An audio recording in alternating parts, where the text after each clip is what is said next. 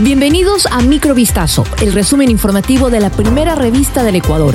Soy Gabriela Pinasco y estas son las noticias que marcaron la jornada del día en torno al presunto plan para atentar contra la vida de Fernando Villavicencio y que había sido denunciado meses atrás por la misma víctima y que además salió nuevamente a flote, hoy hay reacciones de los ex asambleístas mencionados. El periodista Cristian Zurita, que asumió la candidatura presidencial del político asesinado, pidió respuestas a cinco ex legisladores a los que su colega denunció en abril pasado por presuntamente planear un posible atentado contra su vida mediante sicarios. Uno de los aludidos se pronunció en un comunicado titulado Aclaro la infame declaración de Cristian Zurita. En el mismo, el ex asambleísta del Partido Social Cristiano, Pablo Muentes, expresó que sus diferencias con Villavicencio fueron públicas y se dieron en la comisión de fiscalización que el fallecido presidía. Por su parte, el ex legislador Walter Gómez informó a Vistazo que en las próximas horas los ex legisladores del movimiento político Revolución Ciudadana mencionados en la denuncia realizarán una rueda de prensa.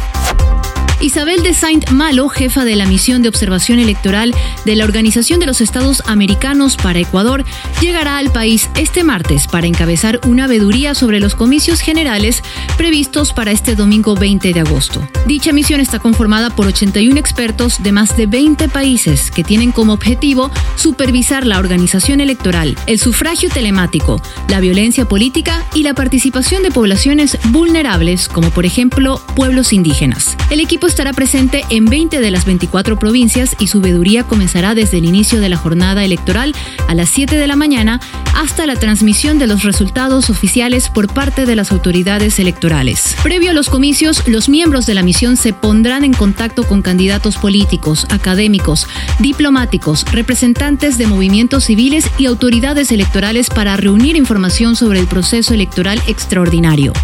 La aglomeración de motocicletas en los exteriores de la penitenciaría del litoral, registrada este lunes 14 de agosto, como parte de una protesta para reclamar el retorno de alias Fito a su celda original, se saldó con dos órdenes de prisión preventiva. La Fiscalía General del Estado procesó a dos personas que fueron detenidas con armas de fuego, municiones sin percutir y droga, entre otras evidencias. En la auditoría de calificación de flagrancia y formulación de cargos, el fiscal del caso señaló que durante un operativo afuera del complejo carcelario, en donde había una aglomeración de personas movilizándose en motocicletas, al ver presencia policial, dos personas que se encontraban en una moto huyeron del lugar, produciéndose una persecución que concluyó en el sector de la Nueva Prosperina.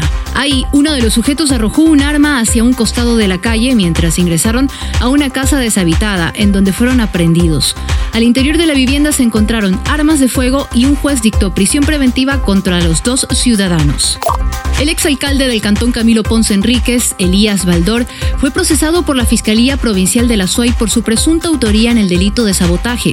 En abril de 2022, Elías Baldor B, aprovechándose de su cargo de alcalde, convocó a reuniones públicas a los moradores de la comunidad La Florida del cantón Santa Isabel, a quienes habría influenciado e incitado para que adopten medidas de hecho como obstaculizar la vía pública e impedir la libre circulación vehicular. El argumento del alcalde que en esta comunidad existe una concesión minera que no cuenta con los permisos de uso de suelo ni ha cancelado las tasas correspondientes al municipio de Camilo Ponce Enríquez. Según la fiscalía, esto ocurrió a pesar de que los representantes legales de la compañía presentaron documentación que justificaba la legalidad de las actividades mineras, como escrituras públicas de los terrenos donde funciona la concesión minera y que se encuentran ubicados en el cantón Santa Isabel, por lo tanto, fuera de la jurisdicción de Camilo Ponce Enríquez.